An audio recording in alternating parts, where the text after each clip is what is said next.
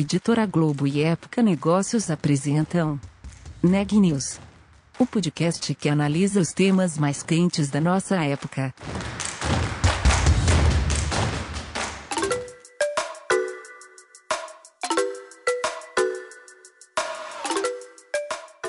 Olá, meu nome é Ana Laura Stachewski, eu sou da Época Negócios e você está ouvindo mais um episódio do Neg News nosso podcast sobre os impactos da pandemia na economia e nas empresas. No episódio de hoje, a Ana Carolina Nunes vai nos contar um pouco sobre a transformação digital da Pernambucanas. Isso, eu conversei com o CEO da Pernambucanas, o Sérgio Borriello, e ele contou como que foi quando a pandemia chegou aqui no Brasil, como que foi para a empresa lidar com isso, continuar as operações num período de distanciamento social. A Pernambucana já vinha num processo de transformação digital e, como muitas outras empresas, teve que acelerar ainda mais todos esses canais digitais, né? Eles incluíam aí no processo do e-commerce venda por WhatsApp, por exemplo, que as vendedoras mostravam as peças, as informações e as, os clientes podiam comprar pelo WhatsApp, tinha entrega por drive-thru. A empresa também instalou uns totens, como se fosse um caixa eletrônico que tinha Wi-Fi livre para que os clientes pudessem fazer os pagamentos dos boletos e da fatura do cartão Pernambucanas. Isso porque muitos clientes ainda usavam esse método de pagamento, ainda iam até as lojas para fazer esse pagamento. Então a empresa colocou isso à disposição e justamente pensando nesses clientes que não eram tão familiarizados com o mundo digital, a Pernambucanas fez uns tutoriais no seu canal no YouTube para ensinar os clientes o passo a passo desses novos canais, desse novo mundo e divulgou esse tutorial para os seus clientes.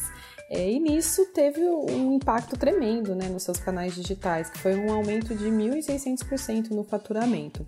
Mas o Sérgio diz que acha que esse impacto ele veio para ficar, ele acha que permanece ah, o hábito de comprar nos canais digitais, mas a Pernambucanas também é, tem o, o canal físico ainda como muito relevante. Então, durante 2020, a empresa inaugurou 38 novas lojas físicas no país, né? E o Sérgio também ele fez um resgate histórico aí da marca que completou em novembro agora de 2020 112 anos. Então ele falou que a Pernambucana já chegou a ter mil lojas, mais de mil lojas no país, então por isso que os CNPJs têm o mil ao contrário. E ele disse que vê a Pernambucanas como a mais velha startup do varejo brasileiro. E hoje eles abrigam, inclusive, startups e fintechs, né, e tem as contas digitais. Ele contou um pouquinho sobre como foi esse processo. Vamos conferir a entrevista completa. Bom, Sérgio, boa tarde. Muito obrigada pela disponibilidade de participar do nosso Neg News, o podcast em que a gente está é, conversando com as empresas para entender como que foi o impacto dessa pandemia nos negócios e até mesmo internamente nas empresas. E eu queria começar a nossa conversa por aí, né? Como é que era o cenário para Pernambucanas no começo de 2020? Como que tinha sido 2019? Como vocês estavam se preparando para o ano de 2020 quando a pandemia chegou aqui no Brasil? Bom, Ana, Bom, primeiro eu te agradecer bastante, obrigado pela oportunidade. Bom, a gente começou 2020 com uma esperança danada, né? A gente não via aquele cenário, começamos com uma esperança grande, o ano começou bem, o varejo vinha bem, é, até que a gente foi, é, vamos dizer assim, surpreendidos em março aí com, com tudo que começou a, a acontecer, especialmente com as restrições impostas pelos, pelas prefeituras, pelos estados, enfim. E o estado de preparação que a gente tinha para essa situação, Ana, de verdade, nenhum. Acho que nunca a gente pôde esperar. É óbvio, Ana, que as estratégias que a gente tinha se mostraram melhores ou piores com esse cenário, né? Se mostraram resilientes ou não com esse cenário. Mas preparação para isso ninguém tinha. Isso pegou todo mundo de surpresa e acho que a gente também foi pego de surpresa. É, mas, de qualquer jeito, veio um bom teste estratégico para descobrir se a resiliência era boa ou não para esse momento. Pois é, a resiliência tem sido uma palavra-chave desse momento, né? E no caso de vocês, É, eu tenho aqui alguns números, vocês é, tiveram esse movimento é, de digitalização. Antes, um pouquinho, eu queria saber como que foi a gestão de fechar tantas lojas em todo o país e vocês têm uma equipe de, de colaboradores e uma equipe de vendedores que está diretamente ligada ao trabalho presencial, físico. Como é que foi é, a gestão desse, desse ponto na Pernambucanas e depois a gente passa para falar da parte da digitalização das atividades que foram feitas. Ana, talvez eu tenha passado eu estou completando aí com os 40 anos de carreira, talvez tenha passado pelo momento mais difícil da minha carreira, em todos os momentos da minha carreira profissional. Decidir fechar todas as lojas foi, eu, não, eu quase não tenho dúvida, assim, foi a decisão mais difícil da minha carreira. É, por que, que ela foi muito difícil, Ana? Porque se de um lado a gente tinha a certeza que precisava contribuir para a saúde da população e dos colaboradores, dos clientes da Pernambucanas, por outro lado a gente tinha é, a certeza de que fechar tudo não levaria necessariamente a um resultado melhor do ponto de vista é, do gerenciamento da, da doença. Então, foi muito difícil e foi muito contraditório a decisão que a gente tomou no dia 22 de março fechando toda a operação é, da companhia para, enfim, corroborar com o movimento de mercado que estava acontecendo naquele momento. E aí vocês então fecharam e passaram então a, a, focar, obviamente, nos canais online, que foi a estratégia de toda a empresa no, no país, né? E temos aqui, como eu comentei já, adiantei os, os resultados que vocês tiveram nesse período, né, de 1.600% de aumento no faturamento nos canais digitais e uma média aí na, em todas as categorias de crescimento de, uma média não, né, no mínimo, 350% de crescimento no faturamento. E aí, então, como que foi esse impacto nessa transformação digital da Pernambucanas, que acho que já, já vinha vindo nesse sentido e acabou acelerando por conta da, da pandemia?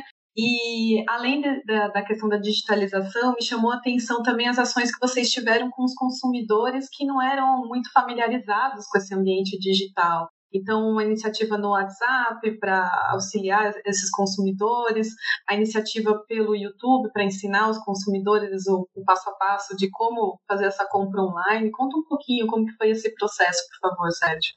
Bom, o processo, é, eu, eu acho que, Ana, para ser honesto, assim, talvez não tenha sido tão diferente entre as companhias. Houve uma preocupação imediata com a saúde dos colaboradores.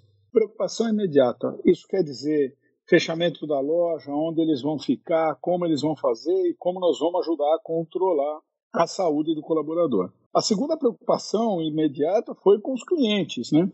A loja é o ponto de contato com os clientes. Então, por mais que a gente tivesse toda a digitalização caminhando, é lá na operação, no tato, no abraço, no recebimento do cliente em loja que as coisas acontecem. Então, de fato, sim, o que nós vamos fazer pelos clientes.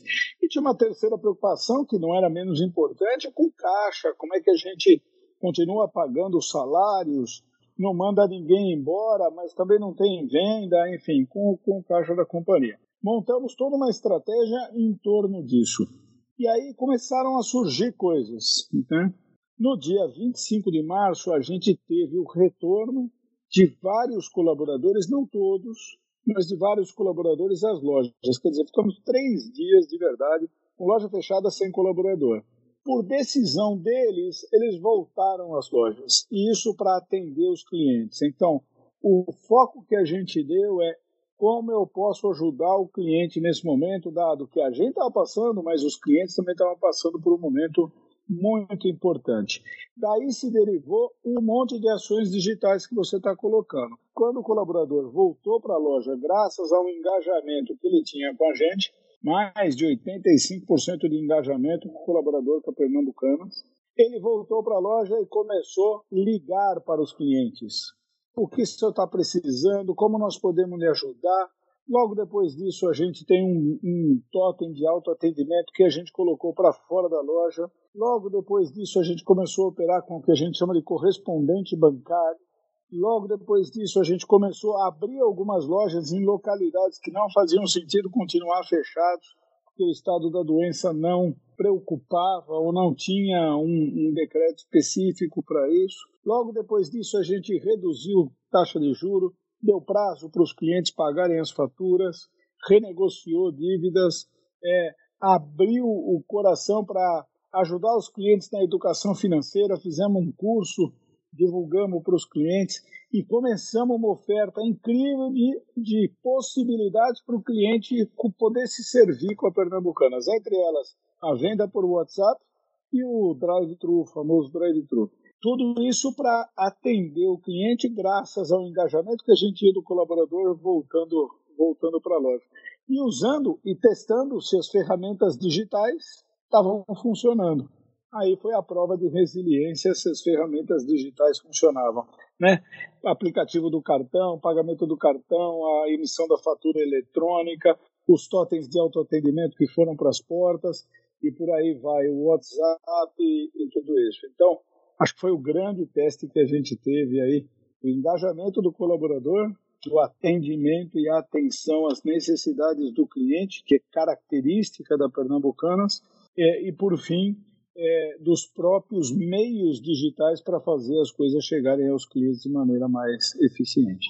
E no meio de tudo isso, né, desse, desse cenário de incertezas, pandemia, um cenário totalmente inédito para a gente, né, dessa geração, vocês ainda é, tiveram um movimento de expansão de lojas, né? São 40 lojas previstas para 2020, até o fim do ano, né? Como é que foi expandir em meio a esse cenário, expandir fisicamente? É, a gente teve, Ana, um, um momento assim, eu posso lhe dizer, entre março e abril, por aí. Bom, primeiro uma decepção, que a gente tinha lojas prontas para poderem ser inauguradas, e aí nas discussões com a prefeitura a gente não podia fazer isso. Mas eu, eu te confesso que aconteceu uma coisa muito interessante, Ana. Nós fizemos, nós tivemos um momento de reflexão, Ana. O que, é esse momento de reflexão? Acho que todo mundo, quando é assombrado por uma coisa tão grande assim, um acidente, uma parada de um percurso. É, a gente sabe do que está falando, o que isso causa na vida de cada ser humano, né? Quando a gente tem uma parada brusca de uma rotina. Quando a gente tem uma parada brusca de uma rotina de uma empresa, especialmente do varejo, que ama tanto gente, é, a gente também tem um momento de reflexão. E a reflexão nesse momento foi a seguinte, Ana, e inclusive foi pauta de muita discussão com o nosso conselho, com os nossos acionistas. Né? Se nós conseguimos criar até aqui diferenciais importantes para reconhecimento da marca pelo público, pelo consumidor, por que agora vamos desistir desses, desses diferenciais? Estou falando da conta digital pernambucana, estou falando da expansão no modelo de loja que é extremamente atrativo, estou falando do Pix, estou falando e todas da venda por WhatsApp, desse processo de digitalização. Então, o momento de reflexão foi se nós construirmos essas vantagens estratégicas, esses caminhos estratégicos, eles têm reconhecimento, porque uma coisa que é temporária, ainda que fosse muito grave, que era a pandemia, nos faça desistir desse negócio, parar com esse negócio. Esse momento de reflexão foi levado mais ou menos até o mês de maio, junho, quando a gente começou a reabrir as lojas de forma mais eficiente, e a reflexão nos serviu para não abandonar tudo isso. Nós vamos abrir esse ano 38 lojas, não vai ser 40, mas vão ser 38 lojas, das quais eu já inaugurei 26, faltam 12 ainda e vão acontecer até o final do ano nós continuaremos com a nossa digitalização, continuaremos com o atendimento e o serviço ao cliente o melhor que a gente pode ter, como forma de testar se toda estratégia era correta e se a gente tem resposta do cliente. E o cliente está nos respondendo, Ana. Nós estamos super felizes com o desempenho pós-pandemia, muito em função dessa resposta que o cliente tem nos dado pós-pandemia. E vocês estão é, expandindo fisicamente, mas acreditam que esse movimento da digitalização também vai continuar, já que o consumidor agora também muitos né, descobriram a compra pela internet, o e-commerce, viram que pode ser cômodo, pode ser prático. Como que vocês estão trabalhando para esse momento que provavelmente caminha para o modelo híbrido? Eu acho que o que a gente conseguiu fazer, Ana, foi um reequilíbrio É, se você olhar realmente a, o pilar da estratégia da Pernambucanas era o que a gente chamava de digital, que é a integração do canal físico com o digital. Mas se você olhasse o desempenho da Pernambucanas, a gente tinha desempenho desequilibrado entre o físico versus o digital, especialmente pelo vestuário, que precisa de uma operação física bastante importante. O que essa pandemia nos trouxe foi um reequilíbrio. Isso quer dizer o quê? Que é só digital? Não. Foi um reequilíbrio, mas mais uma vez provando que a omnicanalidade do atendimento ao cliente é o que realmente tem nos funcionado de maneira efetiva. Me explico. É, o que veio do digital e o crescimento do digital que nós tivemos veio para ficar. O Pickup in Store, né, a retirada, o Clique Retire, que é o nosso é, nome comercial, é, as vendas por internet, mesmo com a compra em casa, a sacola de desconto, os cupons de desconto, é, todo esse processo, a venda por WhatsApp, veio para ficar. Ele não vai dominar o espaço físico de forma a desaparecer com o espaço físico. Entretanto, ele vai reequilibrar. E os nossos percentuais de digital já chegaram a um reequilíbrio bastante importante. Então, o que a gente vê para frente é o cliente se comportando mais assim, mas o físico ainda claramente com importância, especialmente para o vestuário, em função de tudo que você conhece da prova, prova da modelagem do de todas as peças de vestuário. Né? E Sérgio, você, você comentou né, dos totens que foram colocados na frente das lojas justamente para fazer esse processo. Muitos clientes pagam né, a fatura, o boleto nas lojas e as, com as lojas fechadas ao público. Essa foi uma solução e ela foi via fintech de vocês, Pefisa, CRB, e eu queria saber como que é, então, para uma empresa, uma varejista centenária como é a Pernambucanas, essa área de inovação. Como que é inovar numa empresa centenária? Nós completamos agora no dia 19 de novembro 112 anos de existência e abrimos a quadrigentésima loja, 400 lojas no Brasil. Um momento super especial para nós em relação a tudo isso. E quando você me pergunta sobre essa questão da inovação e a gente ser centenário e ter uma startup ou uma fintech aqui dentro, é, isso nos enche de orgulho, isso nos enche de relembrar a história, Ana. Por quê?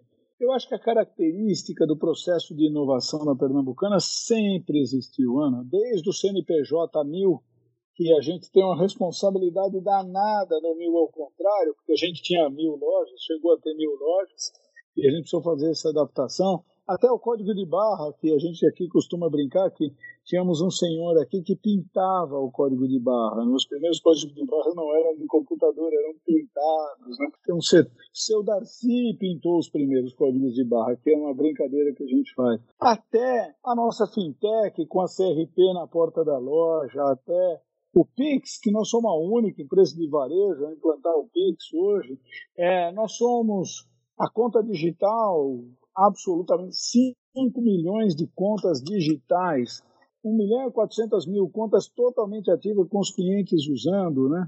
Então, é um orgulho para nós isso. E eu não sei se te explicar isso como um processo pequeno, senão como um processo histórico e grande na história de 112 anos. Não é à toa que a gente pintou pedra historicamente, não é à toa que a gente tem quem bate é o frio, porque todo esse processo de inovação sempre existiu ele fica às vezes um pouco adormecido e às vezes ressalta, e isso tem a ver com as necessidades, inclusive humanas, como essa de agora na digitalização com a pandemia. Então acredite, a Pernambucanas, apesar de centenária, é a mais velha startup e a mais velha fintech de todo o mercado do varejo brasileiro. Notícias do dia. O Ministério da Saúde informou hoje ao Supremo Tribunal Federal que a vacinação contra a Covid-19 deve começar até cinco dias após o aval da Anvisa e a entrega dos primeiros lotes. A informação foi entregue ao STF pela Advocacia Geral da União, em resposta a um pedido do ministro Ricardo Lewandowski. O documento também prevê que a vacinação deve ser concluída em 16 meses, sendo 4 para os grupos prioritários e 12 para a população geral. Em nota, o governo afirmou que apresentará o Plano Nacional de Imunização nesta quarta-feira. A Agência de Alimentos e Medicamentos dos Estados Unidos emitiu hoje uma avaliação positiva sobre a vacina do laboratório Moderna contra a Covid-19. A agência reguladora confirmou que o tratamento tem eficácia de 94,1% e afirmou que a vacina não mostra problemas de segurança que impeçam a emissão de uma autorização para o uso de emergência. Segundo o último boletim divulgado pelo Conselho Nacional de Secretários de Saúde, o Brasil tem 6.970.034 casos confirmados de Covid-19. O número de óbitos chegou a 182.799, o que nos dá uma taxa de letalidade de 2,6%. O Neg News de hoje fica por aqui. Obrigada pela audiência e até amanhã.